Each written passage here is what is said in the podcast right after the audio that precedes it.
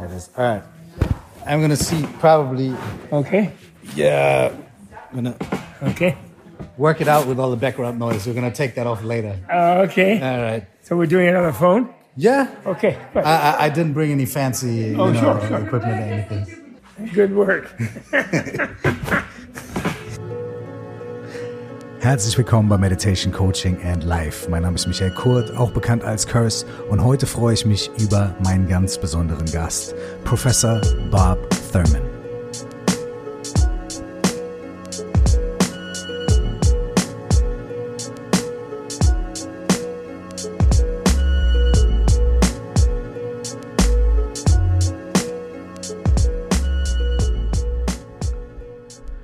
Herzlich willkommen hier bei Meditation Coaching and Life noch einmal. Ich hoffe, euch allen geht es sehr, sehr gut. Ich habe in diesem Podcast in den letzten Monaten ja damit angefangen, mich hin und wieder mal mit Leuten zu unterhalten. Ich nenne das auf gar keinen Fall Interviews, denn ich bin weder Journalist noch irgendwie professionell vorbereitet. Ich liebe es einfach, mich zu unterhalten mit Menschen, die inspirierend sind. Und mein heutiger Gast ist eine riesige Inspiration für mich, aber auch für ganz viele andere Menschen. Es handelt sich um Professor Robert Thurman, kurz Bob Thurman oder noch kürzer Tenzin. Und Tenzin ist sein tibetisch-buddhistischer Name und so nennen ihn ganz liebevoll seine Schülerinnen, Schüler, auch seine Frau und einer seiner besten Kumpels, der Dalai Lama.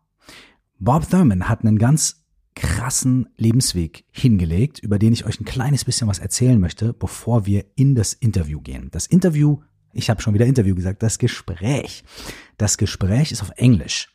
Und falls ihr das Transkript oder eine deutsche Übersetzung sucht, dann schaut hier in die Show Notes ähm, im Podcast oder bei YouTube. Und da werdet ihr dann hoffentlich auch fündig werden. Bob Thurman ist 1941 geboren in den USA und hat schon als äh, Teenager angefangen, sich mit Spiritualität, Meditation und so weiter zu beschäftigen. Das war damals in den 50ern in den USA. Da war das noch überhaupt kein Thema. Da war äh, der Dalai Lama noch nie in den USA.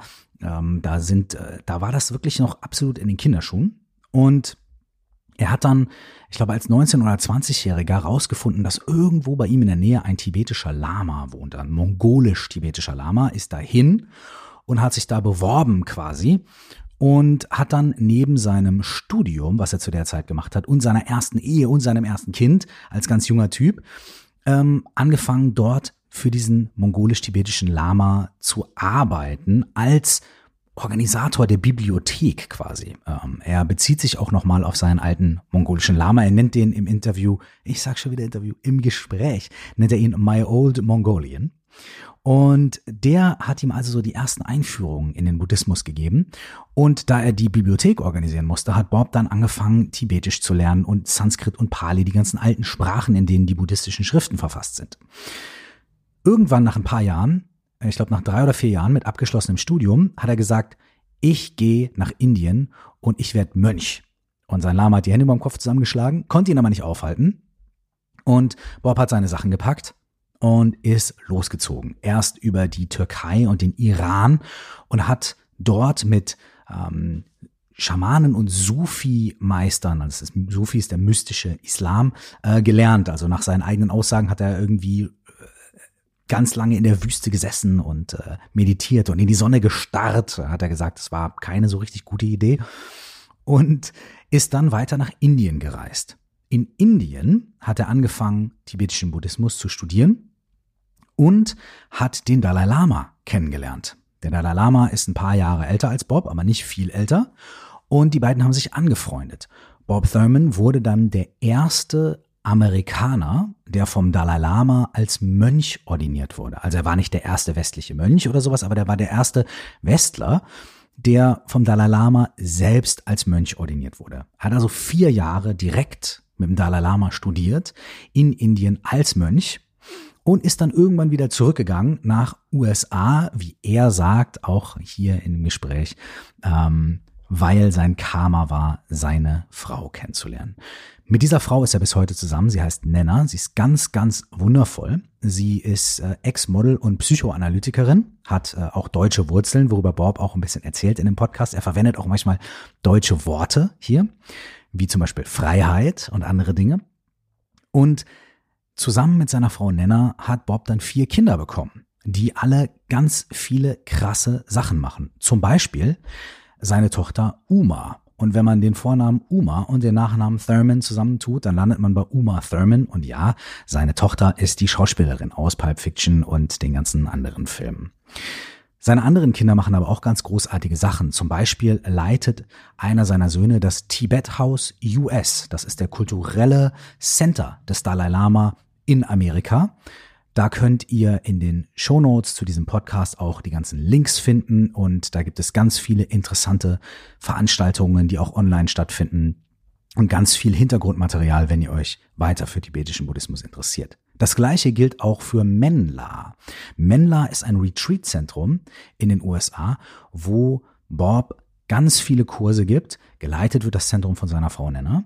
Auch da seht ihr den Link in den Show Notes. Da könnt ihr gucken. Da gibt's ganz viele Online-Kurse, die man live mit Bob Thurman und mit ganz vielen anderen tollen Lehrerinnen und Lehrern auch machen kann, wenn ihr ein bisschen das, was ihr hier hört oder überhaupt Meditation und Buddhismus weiter vertiefen möchtet. Bob hat also nicht nur geheiratet und vier Kinder bekommen, sondern hat seine Studien und seine Lehrtätigkeit als buddhistischer Lehrer fortgesetzt. Er hat über 13 Bücher selber geschrieben und hat ganz viele buddhistische Texte aus den alten Sprachen übersetzt. Er ist also maßgeblich daran beteiligt, dass viele buddhistische alte Texte überhaupt auf Englisch oder überhaupt in westlichen Sprachen verfügbar sind.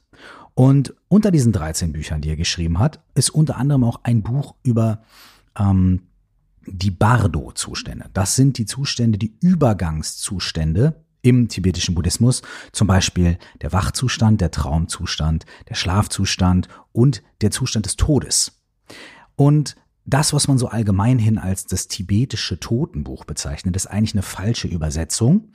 Und eigentlich ist es die Lehre von den von den Dazwischenzuständen. Und Bob hat davon eine ganz großartige Übersetzung gemacht. Und das gibt es auch als Audiobuch, wie auch viele andere seiner Bücher, zum Beispiel The Jewel Tree of Tibet und ganz viele andere. Und dieses Buch über das Bardo und über, über die Bardos und über das Sterben und die Wiedergeburt im tibetischen Buddhismus, das hat mich an einer, an einem ganz besonderen Moment erwischt, als ein ganz, ganz, ganz lieber Freund von mir gestorben ist und ich mich ganz intensiv mit dem Tod und mit dem, was, was da vielleicht passieren kann oder was nicht passiert und auch der Wiedergeburt im tibetischen Buddhismus auseinandergesetzt habe. Und da war dieses Audiobuch, das sind äh, quasi Vorträge von Bob Thurman zu diesem Thema, für mich ein ganz, ganz großer Anker und ein ganz großer Leuchtturm. Und was an Bob Thurman so faszinierend ist, und das werdet ihr auch noch hören, der Mann hat ein unglaubliches Wissen über Buddhismus, über Meditation, aber auch über ganz viele andere spirituelle Traditionen.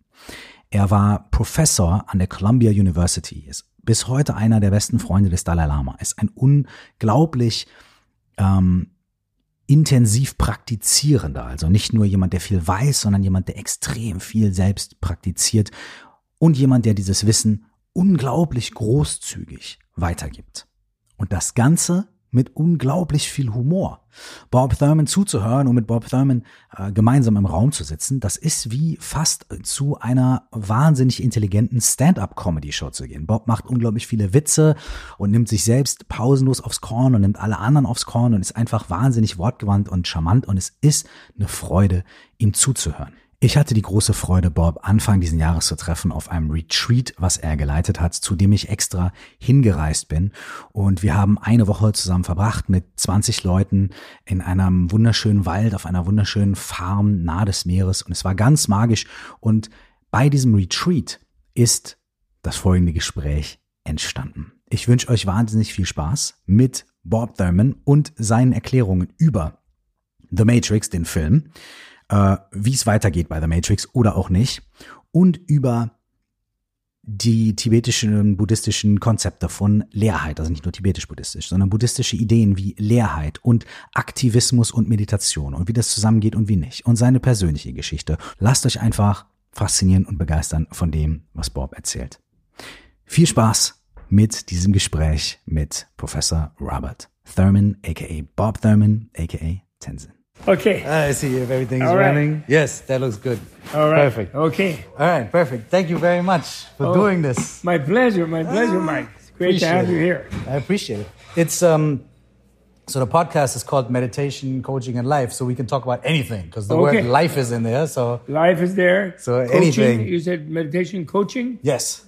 Okay. And um and life.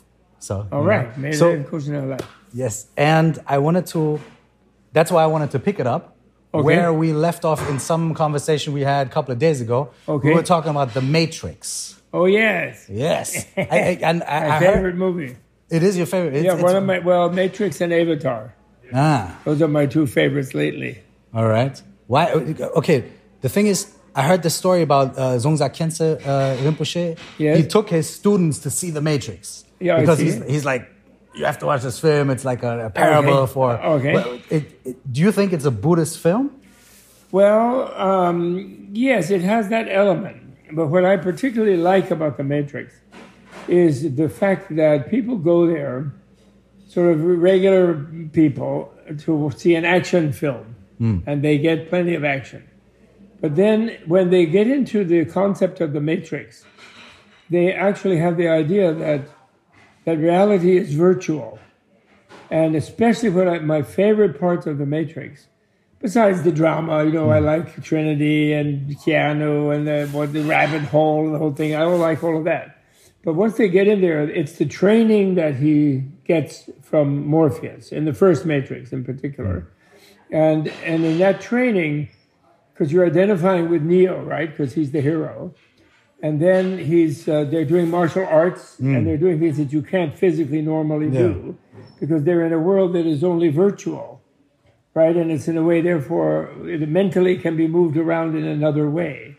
So by identifying with him, they suddenly are, and then at one point, like when he, when he comes out, and there is in a blank space, but he's Yeah, got his little leather yeah. jacket, and Morpheus is standing there, and then he says to Morpheus, "Well, if this is just a computer simulation, what is all this?" And he looks at his body and his thing, and Morpheus says, "It's a digital residual self-image." Hmm.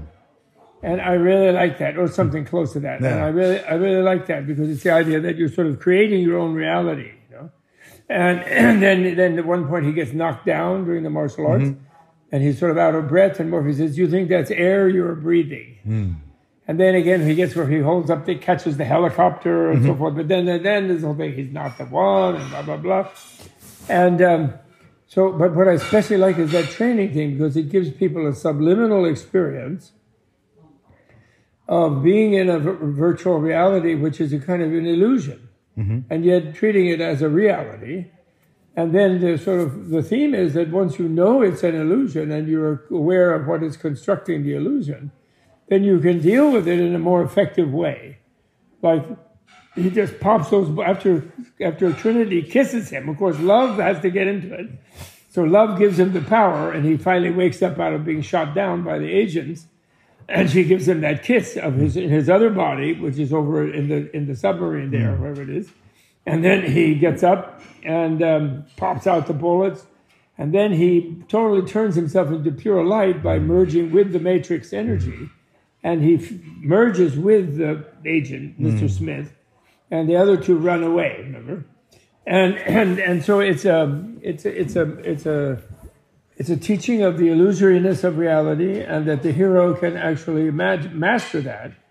And then there are a lot of little details that I think the Wachowski sisters, as they are now, they used to be brothers, right? Now they're sisters, that they almost didn't pick up on because then the most intriguing thing in the later Matrix scenes, the next two were pretty much fighting and, you know, they're more or less getting along with action. Yeah.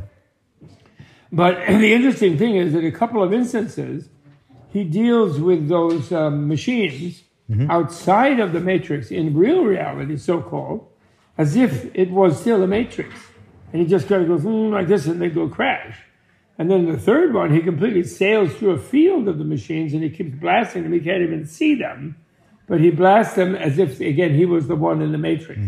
So, you know, I, I, I talked to the producer once and I told him that I had a script or a, I had a treatment for his fourth fourth one, and it would have been great. And it's too bad they never made one. And then he said, They were going to make one, and I think it was all the wrong things. So this is well, they did it.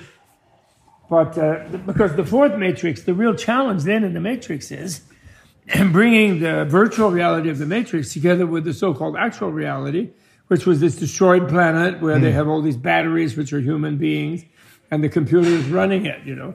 But in a way, the computers are just running it because they're trying to keep life going, and there must be a way of fixing the planet itself, you know. And especially if you get someone who has the training to use the world itself like a matrix, then you can reshape it into a Buddha land. Mm. That's what the fourth one should be. Not more fighting, you know. But yeah. I don't know. They're not going to make it probably. But that's why I like it. Yeah. I don't know what Khyentse, Dzongsar Khyentse said, but mm. maybe he's sort of a little bit intimating the similar thing. It isn't like it makes a Buddhist point. Yeah. And again, you know, the way you say Buddhist movie, this is what I want people to really understand.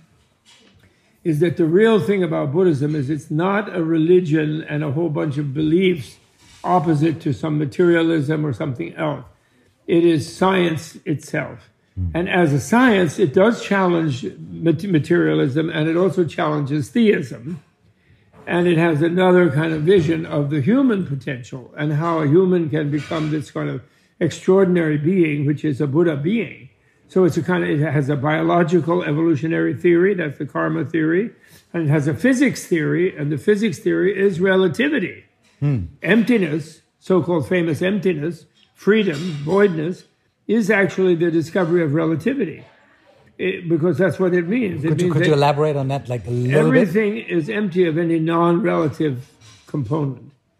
And, the, and the absolute is empty of being the absolute. And so the absolute is simply a negation of anything that presents itself as if it were an absolute, which in a way violates the relativity of things. And the relativity of things means that the way you see them in relativity is always somewhat illusory so they're not absolute realities, but in a way, what the absolute reality is, is this whole relativity. So, but that's a really cool thing because then there's no escape from this. And therefore, the one thing you can, if this is the absolute, then the only thing you can do is put your total dedication, if you will, your absolute energy into making it better for everybody. Because there's no escape, there's no way out. You don't get to go live in heaven and leave other people in the in the in the muck. Do you know what I mean? Yes. You have to bring everybody into something better. Every animal, so not just every human being, every being. Mm. So it's a it's a scientific tradition rather than, and therefore it's always gotten along with Hinduism, with Confucianism, and with the Western religions. Eventually, it will also get along.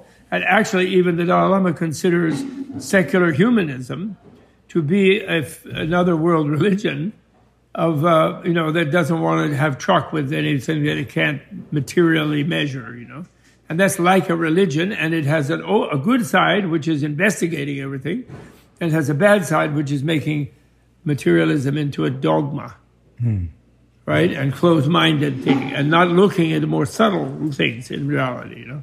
Hmm. So that that's what that's what a little bit about that. Now, now when you're talking about, you know maybe maybe I'll ask you something about emptiness. Uh, you know, it's probably going to sure. blow everybody's mind. But another question I had before, a little bit more concrete, maybe. Yeah. That maybe has something to do with emptiness. Okay, good. Is is the question now? A lot of people want to make the world a better place, right? They want to yeah, change the world, right. so they get into social action. Yes. They get into, you know, uh, they become very righteous about things and so on and so on. Right. But a lot, a lot of people like that uh, they burn out or they become very angry or yes. they become very disillusioned or something. Yeah. So so so um, what is your what is your thought on that? As you're talking about Buddhism, is would be a vehicle to or like yes, well, it's an education. To, yeah. It's an education. You see, Westerners have not wanted to encounter it as an education because Westerners think they're smarter than everybody else, and that those Asian people, well, they're kind of cool and they meditate, and they look cute, and they have their cute Buddha that we can put in the garden, you know and feel calm because the Buddha's there. But basically, they, we have nothing to learn from them. Mm. Maybe we train, you know, like a, like a dog, we learn to sit still, or we learn to not think, or we learn to think more sharply. But there's nothing to learn from them. And so therefore, they always say Buddhism is a bunch of training, mm. like you train a horse or a dog or something. Because we've had a lot of education in our universities and, and gymnasiums and in schools, and we're still miserable and we don't know what the hell is going on. Exactly. Yeah. So we think education is useless. Hmm. But actually, Buddhism is education. It's a different, higher education. Adi Shiksha is the Sanskrit word. It's a, it's a higher education where you educate your emotions, you educate your mind, you educate yourself, you discover the physical nature of reality, which is relativity. And emptiness is there's no absolute that, that reality hides in, or you can run away from reality into. The absolute is this relativity, so you have to just hang out and you have to make it better with other people. Now, the thing about the burnout thing, and you mentioned righteousness and so forth, the human being has a tendency to put their ideas ahead of their experience. You know, hmm. like they make dogmas out of their theories and then they mm-hmm. sacrifice even life on top of a theory. Mm-hmm. And that's wrong. Buddhism is like the good side of modern science in that Buddha always said, you know, I think he's so cool, actually. Buddha is really cool. He says he sits up one morning, he really feels happy. He says, Wow, I'm so happy. I know everything and I feel great. I really feel great. And you, I know that you can know it too, but I'm so sorry I can't really explain it to you. because That's it's, quite a- it's quite a beyond bummer. words. It's beyond words. Yeah. I can give you a way though you can experience it. You Mm-hmm. can practice some methods and you can sharpen your mind and sharpen your attention and sharpen your mindfulness and your insight. And then you have the genius to realize it. In other words, he challenged what we, when I was a little, a little boy, when I was a student in school, I really didn't like. In the church, they tell you, well, you can't understand. You just have to believe what we tell you. Yeah. And, but uh, God understands, but you're not going to ever understand. That's the way you are. You just don't understand. And I said, well, that's ridiculous. I said, what's the, what's the point of that? Why should I believe something for no reason? If I believe something for no reason, I'll believe anything. Right? So I rejected that. Then you go to the science people and say, oh, yeah, you can analyze this molecule and this thing and that and the other. But of course, the more you discover about it, the more you will know you don't know. Yeah. So you'll never understand everything hmm. anyway. But hell, go at it. You go at it, some little piece of it, and make some money, make a drug, or do something, invent something. And I didn't like that either. And what I loved when I encountered the Buddhist educational tradition was they say, not only can you understand yourself and the world, but if you want to be happy, you have to understand it. And actually, it took me a long time to realize what is the foundation of that assurance. And the foundation of it is, is that the Buddha supposedly is a person who did understand reality fully. And what he understood was reality is freedom from suffering. Reality is bliss and happiness. So you, the more you know of reality, the happier you will be. It, it doesn't it doesn't appear to be the experience of everyday people though, right? That's right. But that's because they don't know what it is. Everyday people don't know what is real. They think that they're the realest thing, for example. yeah, yeah. I'm the realest, and everybody else is not real. And then once they think that, since the universe doesn't agree with them, that they're more real than everything else, they suffer because they're fighting something. They're struggling with it, you know. And uh, so it's so th- that was then Buddha's predicament. Once he was so happy, and once he realized that reality is happiness, if you and if you fully merge with it and know what it is, it's happiness. You know, his four noble truths, for example, people have misunderstood. He said, if you don't know reality, if you're unenlightened, you'll be you will suffer. Yeah, which usually it's like life is suffering, right? That's Uh, right. But it's the unenlightened life is suffering. See, It was less pessimistic than Socrates, who said the unexamined life is not worth living. Buddha never said that. Life is very much worth living because we are these intelligent animals that have the ability to understand ourselves, which is like really awesome. You know, that, you know, crocodile can't really understand. They can eat that thing in front of them, but they're not going to really figure out their cosmic cosmic reality. Do you know what I mean? The crocodile. In a way, they're part of cosmic reality, but they can't understand that. So then, when the, crocodile evolves, and some the lucky crocodile becomes a human, and then they do understand, and even they understand they were crocodiles at some time, and so they don't really are not too much against crocodile, but they also don't fantasize that it's great to be a crocodile. They realize crocodile has a, quite a lot of suffering because it's more ignorant than a human. So, so, so that was Buddha's thing. And he says, wow, everything's great. And even he saw that everybody else, even crocodiles, are great. But then he realized that when they don't know that, Mm. they suffer. And and the, so the first noble truth is that if you're unenlightened, you'll suffer. But that doesn't mean it's not worth doing. It's worth because you can become enlightened. Then the reason for that is that you exaggerate your own sense of reality. As my old Mongolian used to say, people are correct when they think they're real, but where they're wrong is where they think they're really real. And then, especially, we all think we're more real than the other person.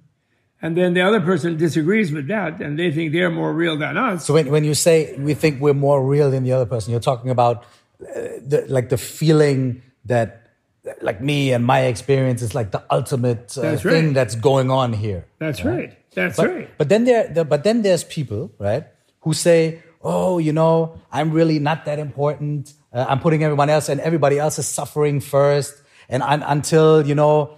Everybody has equal rights, and until all that stuff, I'm going to just put myself out there completely, work Yes. for that cause. Yes. You know how?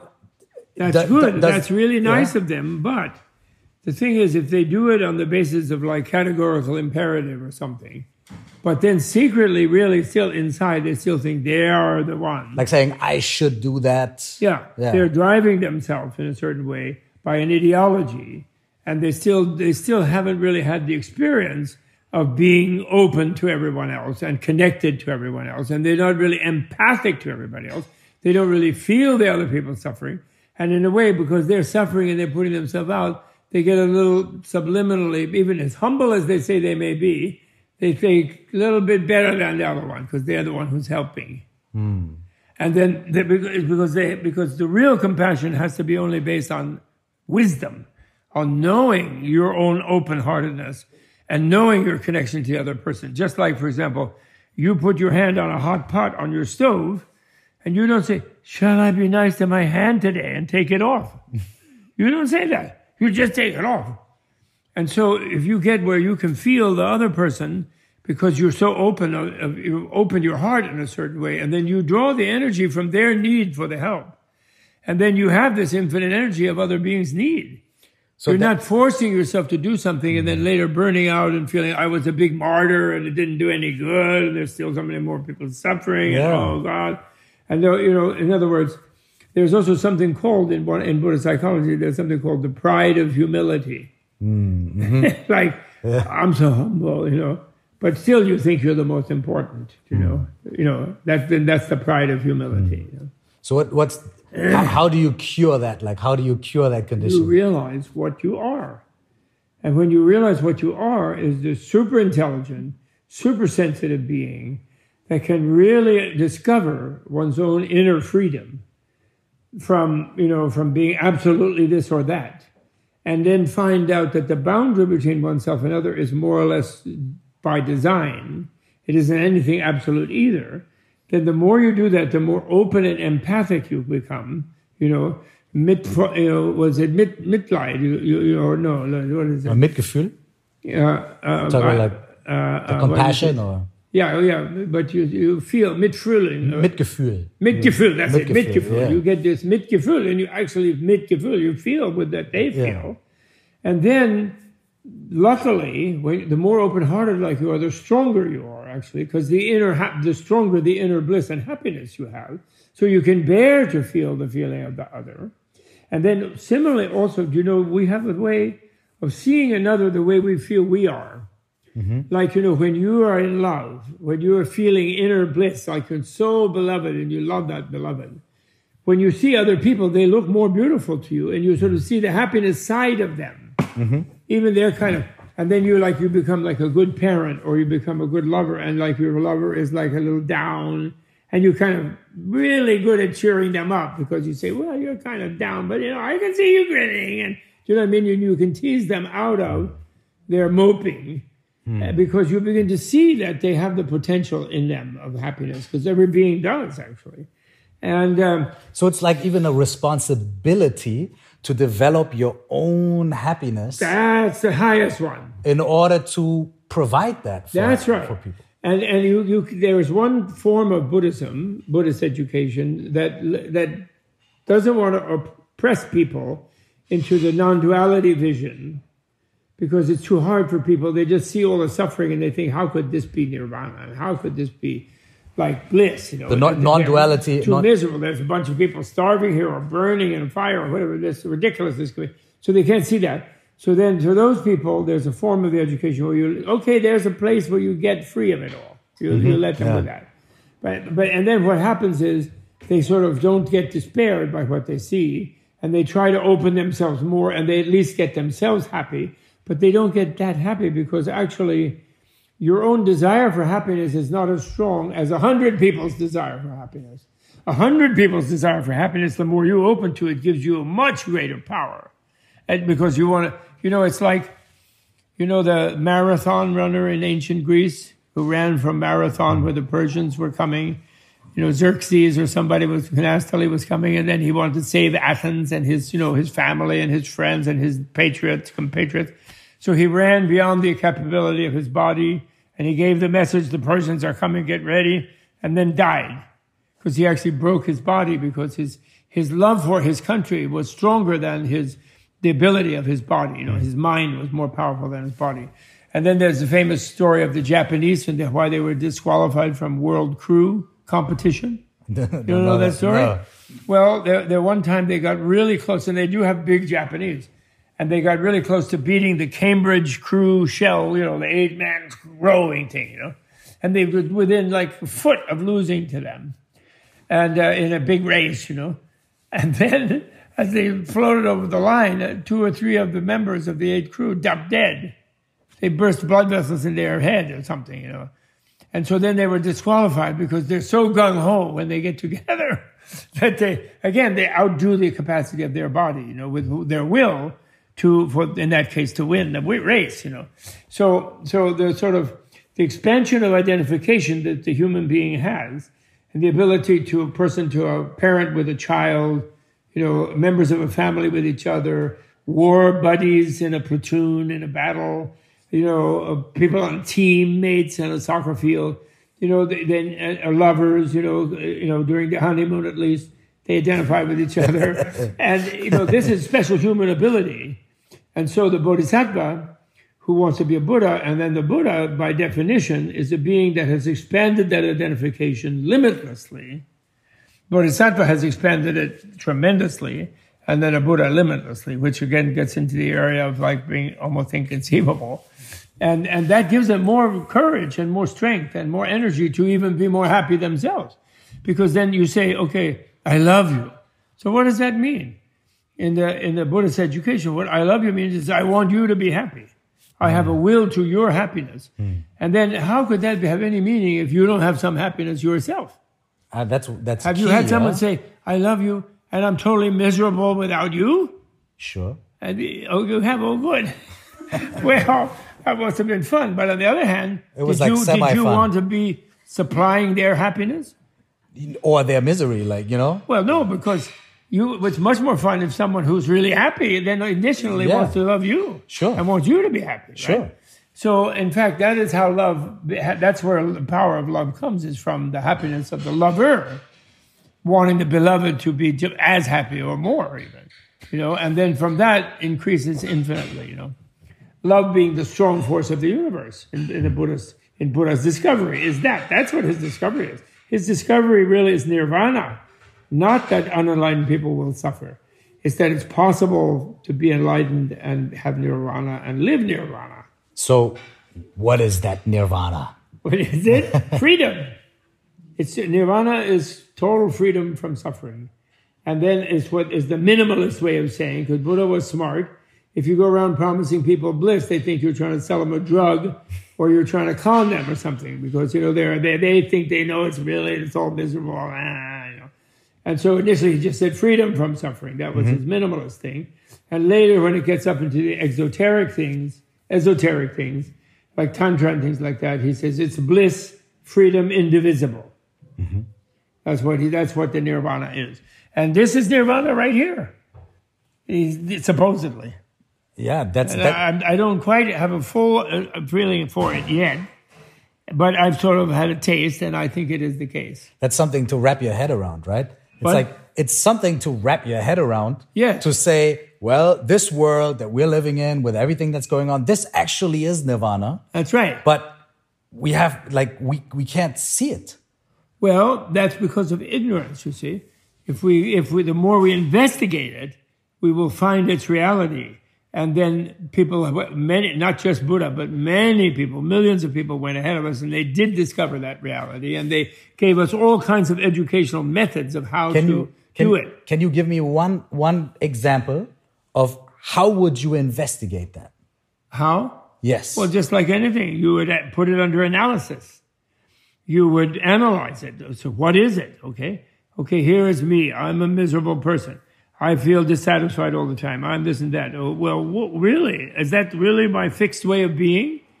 It's my habit of always wanting some more and always evaluating what I have and never being content with it. Okay. So I'm, therefore, I wouldn't agree that this is bliss because I, I think bliss is something I have to get. I have moments of it, then I want more. Okay. So if I investigate that, I look at, well, who's really wanting that? Who am I? What am I? And then is it is this is this habit what am I stuck in this habit?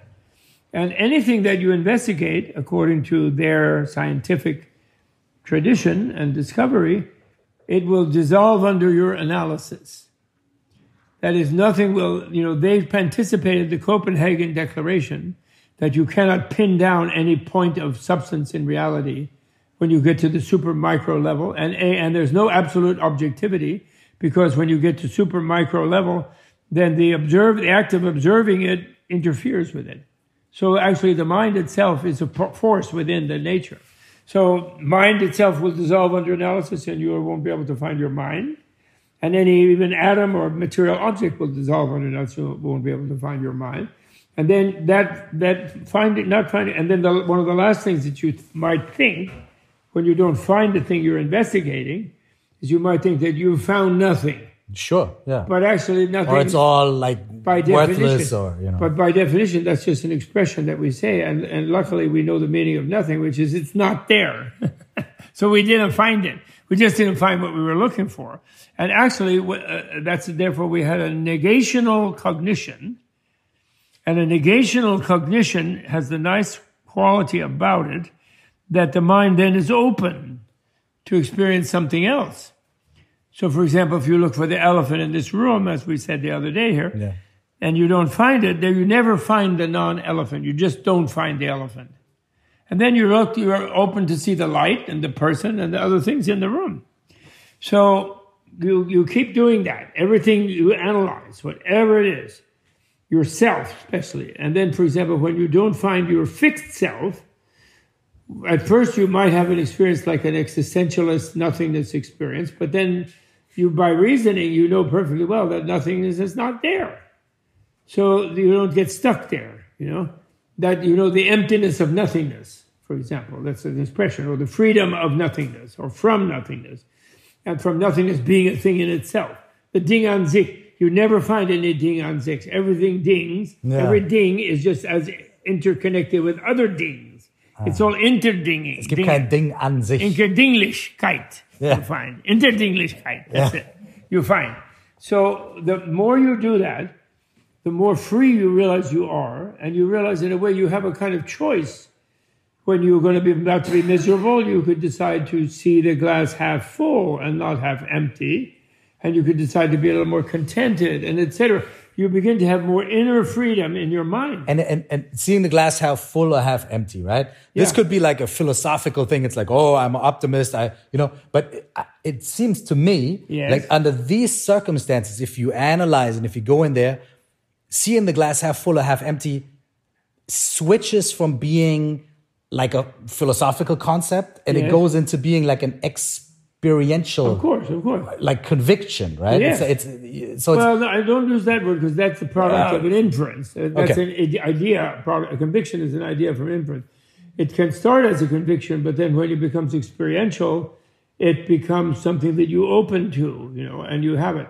But on the other hand, don't think that a philosophical thing is just nothing, because the conceptuality, although ultimately experienced when we're really blown away, we have no concept temporarily, and when conceptuality returns, we sort of stop being blown away. But on the other hand, we aim to blow away through conceptuality.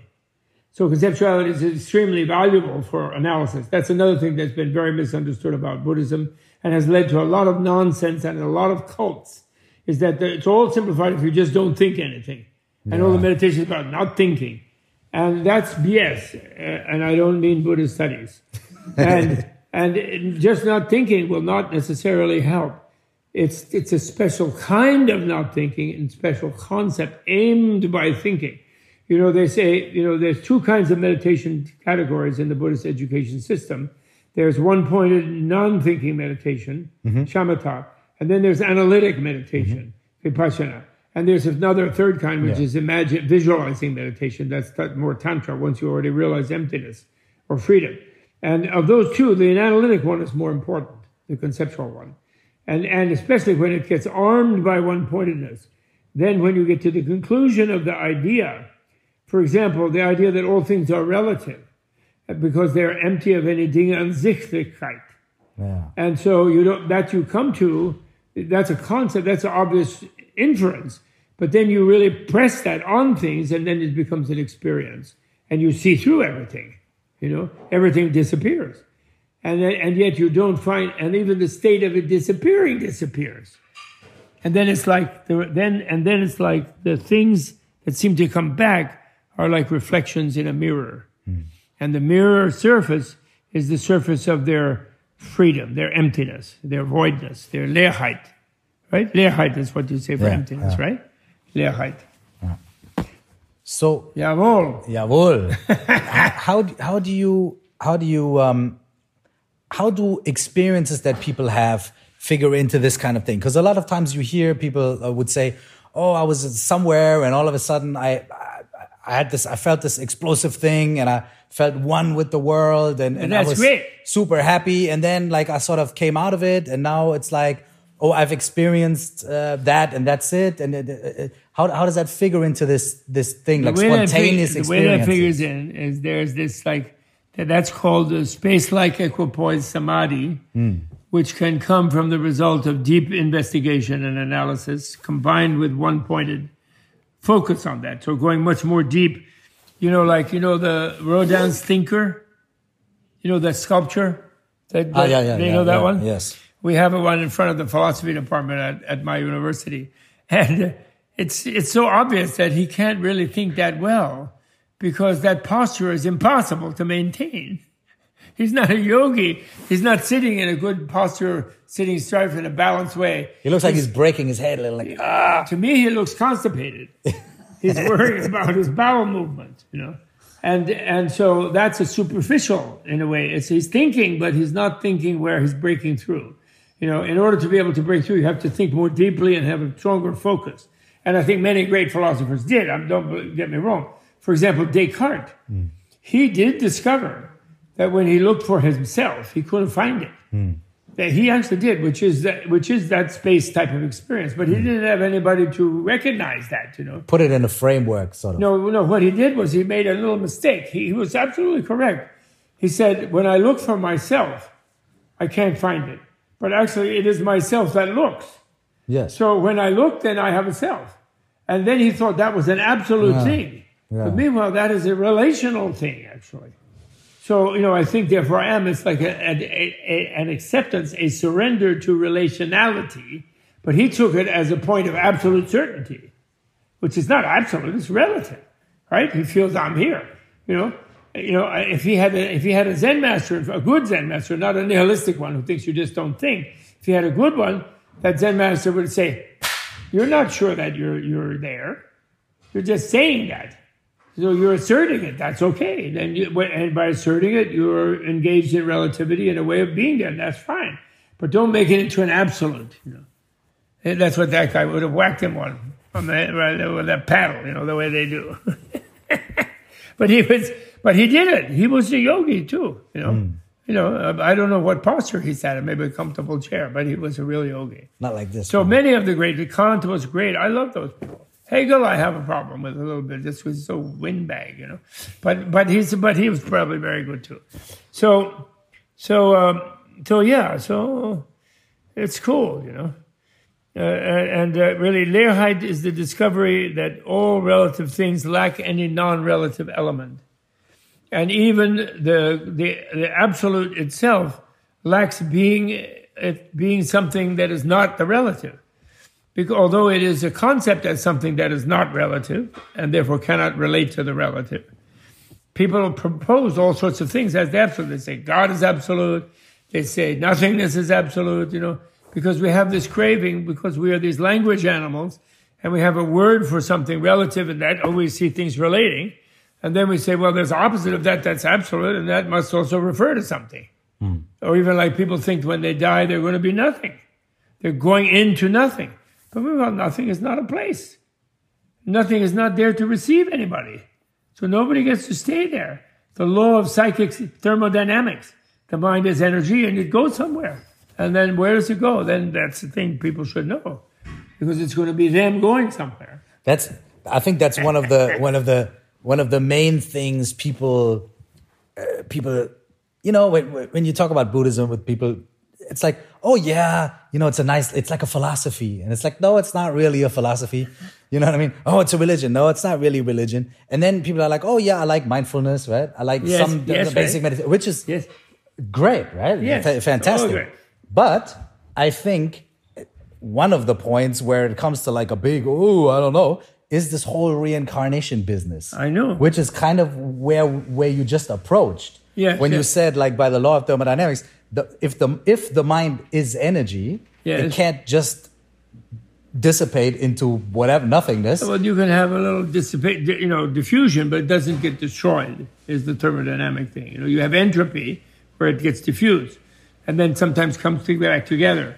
But uh, but it can't be destroyed. That's that that's their that's their theory, and that's that's based on observation, because guess what? Nobody's ever seen something become nothing. And also, this is most important. You know, the people get, oh yeah, well I like it in Buddhism, but I don't like this thing about reincarnation. They say, but on the other hand, and I, for years I, and then when you mention something, they say, what's your evidence? Mm. You know, and I talk with my scientific colleagues all the time and it took me many years to get out of the cultural mutual confirmation that everyone believes that, doesn't believe that rather. And then you have to ask them just one question because they're scientists. Who is it who discovered nothing? What's their evidence that nothing exists? What's evidence for that? And therefore, how, who, who, what's the evidence that they're going to go there? Because there's no there there. So you can't go there. And that, bam, the whole thing collapses. The minute you really focus on what nothing means, you can't be nothing. There is no such thing. That's what the word means. Mm. That relieved me after 40 years of debating with them about so 10 what years ago. What do they say to that? They get mad. Yeah. Yeah, they, I asked them, like, did Carl Sagan show up, you know, at some scientific conference after he died? and say, listen, it's cool, guys. I don't exist. Yeah. and, and, all those religions are crazy and everybody's crazy who's not accepting, embracing the nada, you know, like Miguel de Unamuno or Sartre or Camus. But that's a, the, the nada is kind of a nice thing, grave. It's like realizing selflessness or emptiness in a way. But, you know, Nagarjuna has a famous statement, the great Indian philosopher, Buddhist philosopher. He says, emptiness is the balm, the medicine for all kind of suffering and mental fixations and things. But if you fixate on emptiness, then therefore there's no cure for you. Do you know what I mean? Because it itself, it, it because why? Because it's relativity is what it mm. is. It's relationality. Emptiness means no non-relational thing that relevant. Do you know what I mean? Yes. Nothing is really not relevant because we can't go there because it isn't there. You know and an absolute that was disconnected from relativity is irrelevant to anybody in relativity where we are, right? So, so, uh, so therefore, this, yeah. the relativity is the absolute. So therefore, this is nirvana. And if we can press those two awarenesses together in the ultimate act of cognitive dissonance reconciliation, hello, we we we're going to enjoy the relativity a hundred times more and we're going to be free of suffering, and we're going to be help others to do that. And if we say we can't do that because it's inconceivable to press two opposite things together in the mind, then then the great thing to work on is and analyze your own experience of your face in the mirror. When you look at your face in the mirror, you are seeing another person who looks just like Mike in a three dimensional room that looks like your room, but left right is reversed. And that's what you actually see.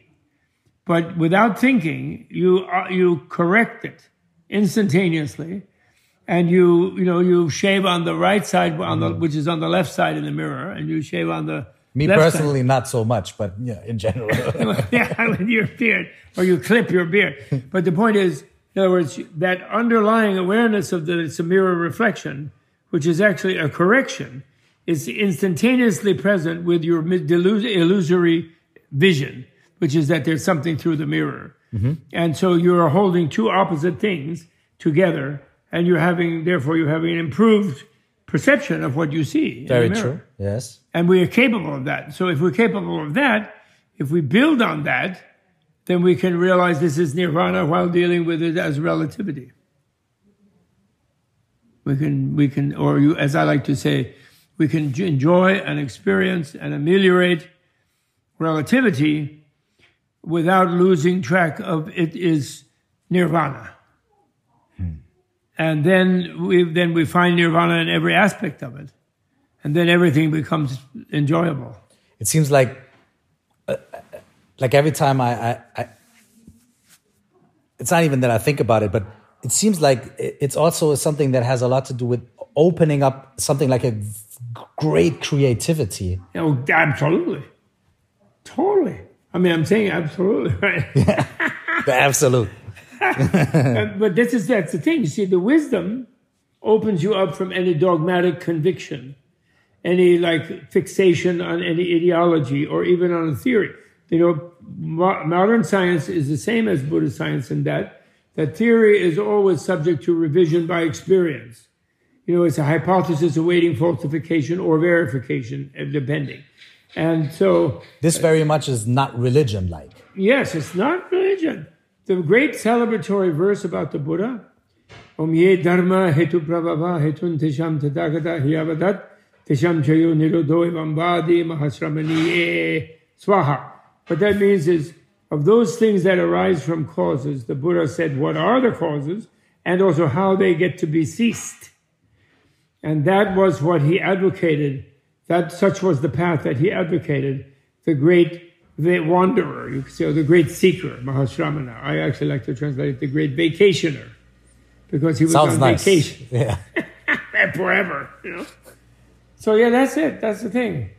So, you know, the the wrong way of teaching Buddhism is that somehow it's irrational, it's mystical, you throw away your reason, which is all the Westerners are more rational, which is not true, but they think they are. And uh, and that didn't help us, so we throw that away, and now we're going to meditate, and we're not going to think, and we're going to just just experience without thinking, you know. And and then what that leads to, and some gurus encourage that because they don't want those students to think that they're not getting anywhere, and that the guru sucks, because they want like BMWs and they want to be served, and they want a bunch of adulation from the students. So the less they think, the better. If they think, they think after a month or two of this, like, what is this? Like, why am I doing this? You know, and I, I don't feel much better, you know. Mm. And, if, and then they'll look for more. You know? mm. you, so, you, so that's the thing. When, when it comes to guru or teacher, right? Yes. So many uh, people will hear this, maybe, ho- hopefully, people will hear this and think, okay, I want to experience this, I want to explore, I want to, you know. It's good, that's good. And, yes. and, and a lot of people are then going to say, maybe, hopefully, uh, I'm looking for someone to teach me this. Uh, yes, this right. And you said something really nice. I hope you can say it again. About so about you say it. about what like what qualifies for for a good teacher. Or like how do you find a good teacher? Like or, or you, you know a teacher Lehrerin right? Yes. Like how how do you find like what are the qualities to look for in someone in someone to, because there are so many people out there and there are so many labels and so many oh, yeah, signs signs on yeah. the doorbell like oh I teach this meditation and that one and this is the yes, truth yes, and yes. this is the mystical this and that. Like what like is there like is there something you would recommend? Like how how would you find or what are the qualities you would be looking for? Well you know what do you look for when you seek an education? You know you seek an education, say you want to be a chemist or you want to be a computer scientist. So you look for someone who's knowledgeable about computer science and you take that course. But you don't necessarily, if you come to a computer science teacher and that teacher says, only I know computer science and don't ever study with anybody else ever, and just, just reciting me, then you would be a little suspicious about that because there's a lot of faculties of computer science. So if you someone well, but here you here's a book and here's this and here's a look and you try that, and that's great, you know. So I always give students a rule of thumb, which is if you meet people who are teaching something and you're learning from them and it seems to make sense to you and it seems that when you try to put it into your mind and practice it seems to open up some doors for you then that's very good and particularly if that person is happy to share with you what they know and they and they also are perfectly happy when you go study some other thing and so they're sort of relaxed about it they don't seem to be too needy about you but if you meet the one who says ah it's your karma I'm your destined guru, one stop shopping, everything here. Don't go talk to anybody else. You might get confused, etc. Then that one you say, oh, thanks so much. That's so good. That's great. Thanks a lot. Goodbye. That's the rule of thumb that I give. And, um, and you know, the, the guru thing in Tibetan system has become very confused. There is an initiatory role for a lama or a guru in a special context but it doesn't mean some sort of excessive dependence. And uh, but it, it, in a way, one is using that lama in a, in the ceremonial way as a doorway to the Buddha, to the actual Buddha. You know, and that, and it and it almost doesn't matter if the person is not perfect. And then when the person is in, in their civilian clothes, let's say, and they're driving down the street, if they say turn right down a one-way street, you can say no, that's stupid. You know, you don't do something wrong from them. So someone should be ethical. They should walk their talk. They should not seem to be doing harmful. If, if they're already as a group around someone, you look at the people in the group. If they seem very independent minded and they have a friendly relation with the teacher, but they also have some respect because they learn something, but they're not real like slaves, you know, hmm. like the, the, the Rigpa organization recently blew up. Although there are plenty of them in Germany, I think also. Yes, yes. And they all blew up because Finally, they got sick of that teacher exploiting them and, and behaving badly. And then that's especially bad because actually some of the things he taught were useful. Some were not. The, the excessive anti reason element is especially bad, an anti learning element, and acting like you just empty your mind and stare at the guru. That's, that's no good, that type. But still, some things that came through that person were useful. So they don't want to throw out whatever they lose of value because they dislike the bad things the person did, you know. And but that's how you have to be more mature to be able to do that. They tend to turn against the whole thing when somebody abuses them like yeah, that. happens. Yeah, yeah that right, right now, you know. Yes, and and that can be forestalled by people learning and studying and realizing this is like an educational process. You know, people don't go to study chemistry or become a computer scientist by some guy on the faculty who says, oh, you don't have to take 101 and 201 and 301 and then advanced seminar. Just come to advanced seminar and just look at me in the seminar and you'll, you'll be perfect uh, computer scientist. Nobody would think that was the case. That's ridiculous. And yet that's the way they behave those guys. You just depend on the Lama, you don't have to learn anything. And I've known people who have depended on some Lama for 30 years and yeah. they still don't know anything. Yeah. So that's really a mis, a mis an abuse. Maybe maybe that's because that whole thing still has a, a, a, veil of mystery. That's right. It's like oh, the meditation and ah, the, the, the secret yeah, techniques yes. and so on. You know. Yes. Do you think that's that's? Do you think it's necessary to sort of get rid of that veil, get rid of that well, thing? Or? Yeah, yeah, to get rid of it ahead of time and and and find out what's going on as much as possible. Like especially when people first hear about, it, they get excited and they say, oh, "I need a teacher." Then you say that's a mistake. If you need a teacher, you probably don't need a teacher. What you do is need to learn more. And then when you've learned a lot and, and you have a, you have a re- way of evaluating different possible teachers. And there are some exceptional cases, like I did meet my teacher, just I immediately knew that was, I was terrified in a way. I was completely drawn. And then that person immediately taught me a bunch of stuff. And he and he said he's not my guru. Mm. He's just going to teach me a language. You know, he was he always stepped out of the domination game. You know, and the Dalai Lama does that. He's so great in that sense. You know, he can give a ritual, and he's very majestic with his gestures, and you know, recites a mantra, and then he's out there chuckling and cracking a dirty joke or whatever, and shaking hands and being perfectly normal, and nobody has to blow a horn or act like it's some big deal with him. And then when he goes to a hotel or something, he's visiting somewhere to teach, he goes and meets all the dishwashers and stuff. And it's just as nice to them as he is to the whatever. Yeah. Goes to the White House, he digs the security guy. And, and when he went to the Bush Senior house in, in New York, I mean in Washington, Millie the dog ran away with him because they were paranoid about the Chinese, so they didn't let him go out the front door. So he went out a little back elevator from the kitchen and they didn't notice that the dog got in the elevator with him, and then the dog was running across the lawn because they didn't want the photograph of him leaving the White House yeah. to show the Chinese so they wouldn't be mad. Bush Senior was a big you know thing about the Chinese, and so the, and they had the Secret Service guys were running to try to catch the dog. The dog wanted to go see Dalai Lama. Dalai Lama's not going to pick her up by the ears. Millie, her name is yeah. Millie the dog. when when did you when did you first meet the Dalai Lama? Uh, in 1964. Mm-hmm. How, how did that happen? Well, my old Mongolian teacher, who was my first teacher, uh, took me to India to meet him. Oh. After studying about a year and three quarters with him, almost two years, because I kept bugging him to make me a monk. And he refused. And he said, I know you're sincere. You want to be a monk. You think that's all you want to do with your life is study this stuff and meditate on it, and that you want to be a monk. But it's not your karma to be a monk. He, I think he knew about my soulmate was there waiting, which I didn't know about. I had actually been already married quite young. I married very young, mm. and I, you know, already I was like fantasizing. I'm like Shakyamuni. I'm leaving the wife and child to go get a life, and nonsense thing. So, but he knew I was, you know, there was no monastery for me in America. There was no monastery in the '60s. Mm. You know, still isn't really much. What is monasteries there? And uh, you know, there's Zen centers and meditation centers, but not really actual monasteries. monasteries. So anyway, so that's it. So listen, you know what? I love talking to your people. I guess in Berlin and wherever it is, or maybe all over the world from Berlin.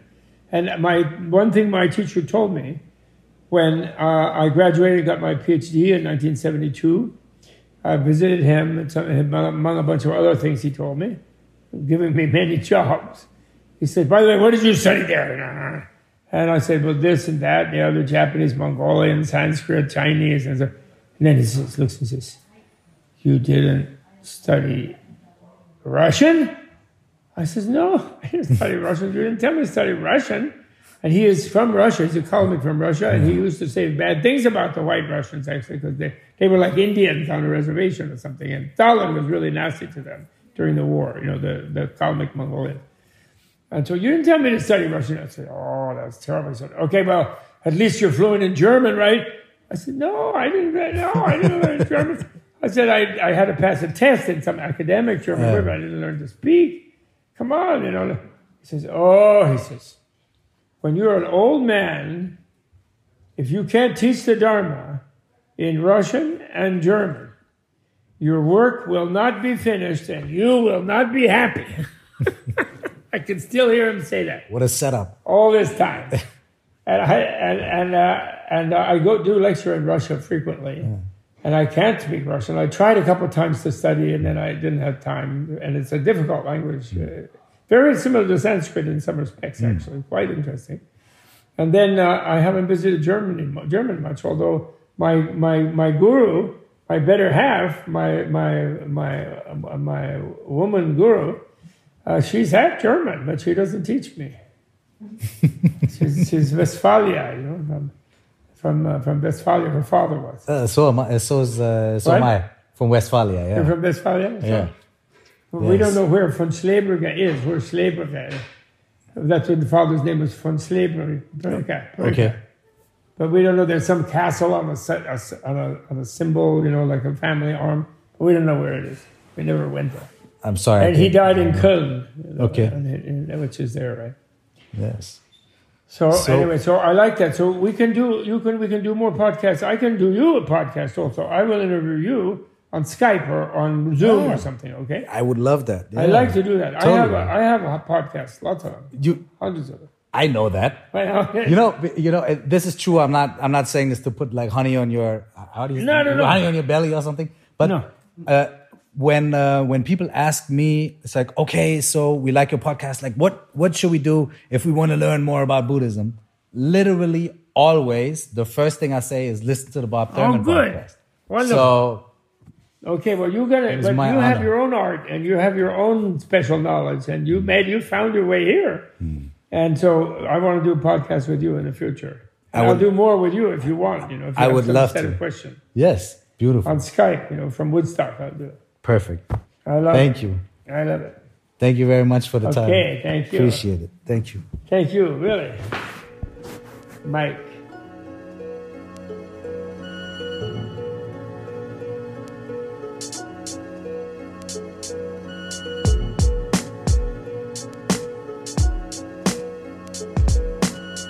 Wenn dich die Themen aus diesem Podcast interessieren, dann lade ich dich dazu ein, in mein Buch reinzulesen. Es heißt, stell dir vor, du wachst auf. Die 4O plus X Methode für mehr Präsenz und Klarheit im Leben und ist erhältlich als broschiertes Buch, als E-Book und als Hörbuch. Wenn du dich über die Themen in diesem Podcast weiter austauschen möchtest, dann lade ich dich dazu ein, in unsere Facebook-Gruppe zu kommen. Du findest sie bei Facebook unter Stell dir vor, du wachst auf, genau wie der Titel meines Buchs, oder auch unter 4O plus X, also viermal der Buchstabe O und dann plus X. Das ist der Name der Methode, die ich in dem Buch vorstelle. Wenn du mir Feedback geben möchtest, erreichst du mich bei Facebook slash cursedofficial, bei Instagram at cursedzeit oder über die E-Mail-Adresse coaching at curse.de. Vielen Dank und bis zum nächsten Mal.